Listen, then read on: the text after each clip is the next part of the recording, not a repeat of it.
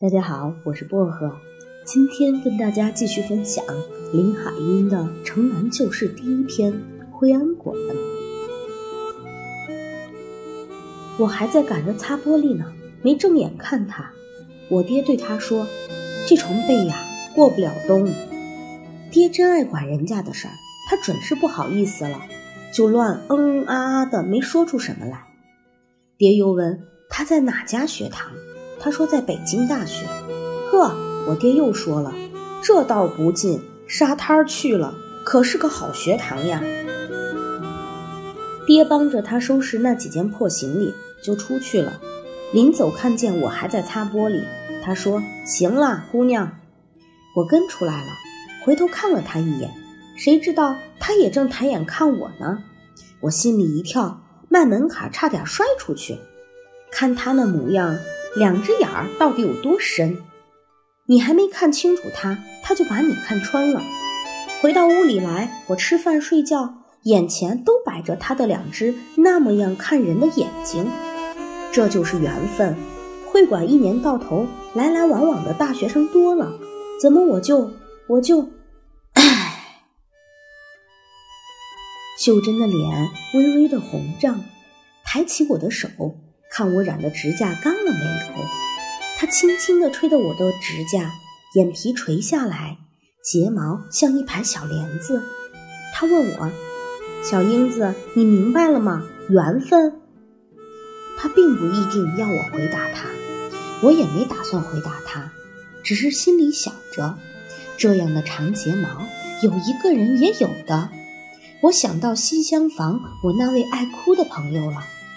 秀珍又接着唠叨：“我天天给他送开水去，这件事本该是我爹做的，早晚两趟。我们烧了大壶开水，送到各屋里给先生们洗脸泡茶。爹走惯了正院，总是把跨院给忘了。有时候思康就自己到我们窗根底下来要长班，他就是这么轻轻地叫一声：‘有滚水吗？’爹这才想起来。”赶紧给人家补送去。有时爹倒是没等叫就抢起来了，可是他懒得再走，就支使我去。一来二去，这件差事到跨院送开水，仿佛就该是我做的了。我送水，一句话也没跟他说过。我进了屋，他在书桌前坐着，就着灯看书呢，写字儿呢。我就绷着脸儿打开那茶壶盖儿。唰的，就听见开水灌进壶的声儿。他胆子小着呢，连眼都不敢斜过来，就那么搭着眼皮儿坐着。有一天，我也好新鲜，往前挪了一步，微探着身子看他写什么。谁知他也扭过头来了，说：“认得字儿吗？”我摇了摇头。打这儿起，我们俩就说话了。那是小柜子在哪儿呢？我忽然想起这个跟秀珍有关系的人，他呀，秀珍笑了，还没影呢。对了，小桂子到底哪去了？你给找着没有？那是我们俩的命根子呀！我还没跟你说完呢。他有一天拉起我的手，就像我这么拉你的手，说：“跟了我吧。”他喝了点酒，我也迷糊了。他喝酒是为了取暖。两间屋子生一个小火，还时有时无的。那天风挺大，吹得门框直响。我爹跟我娘回海淀取地租去了，让舅妈来陪我。她睡了，我就溜到这跨院里来。他的脸滚烫，贴着我的脸儿，他说了好多话，酒气喷着我，我闻也闻醉了。他常爱喝点酒，驱驱寒意。我就偷偷的买了半空花生，送到他的屋里来，给他下酒喝。北风打着窗户纸，响得吹笛儿似的。我握着他的手，暖乎乎的，两个人就不冷了。他病了，我一趟一趟的跑，可瞒不住我妈了。那天我端着粥要送给他吃，妈说：“避着点嫌疑，姑娘懂得不懂得？”我一声也没言语。我从秀珍的眼里仿佛看见了躺在里屋床上的思康三叔了。他蓬着头发，喝水也没力气，吃饭也没力气，就哼哼着。后来呢？好了没有？我不由得问。不好，怎么走的？我可直要倒下了。原来是小桂子来了，在哪儿？我转回头去看跨院门，并没有人影。在我的幻想中，跨院门边应当站着一个女孩子，红花的衫裤，一条像狗尾巴似的黄毛辫子，大大的眼睛，一排小帘子似的长睫毛，一闪一闪的在向我招手呢。我头有点昏，好像要倒下来，闭了一下眼睛，再睁开，门那边果然有个影子，越走越近了。那么大的一个东西，原来原来是秀珍的妈正向我招手。她说：“秀珍，怎么让小英子在老爷里晒着？刚才这地方没太阳。”秀珍说：“快挪开，这边不是有阴凉吗？”老王妈过来拉起我，那幻影在我眼中消失了。我忽然又想起秀珍还没讲完的故事。我说：“妞，不，小桂子在哪儿呢？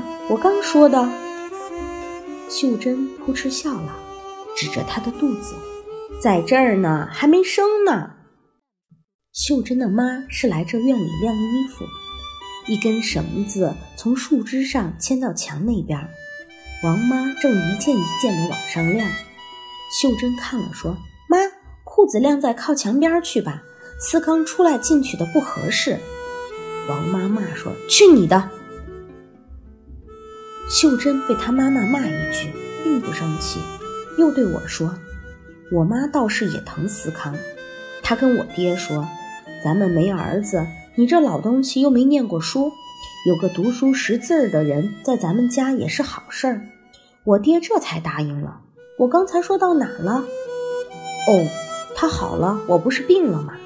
他就说都是他害的我，他不是说要娶我教我念书吗？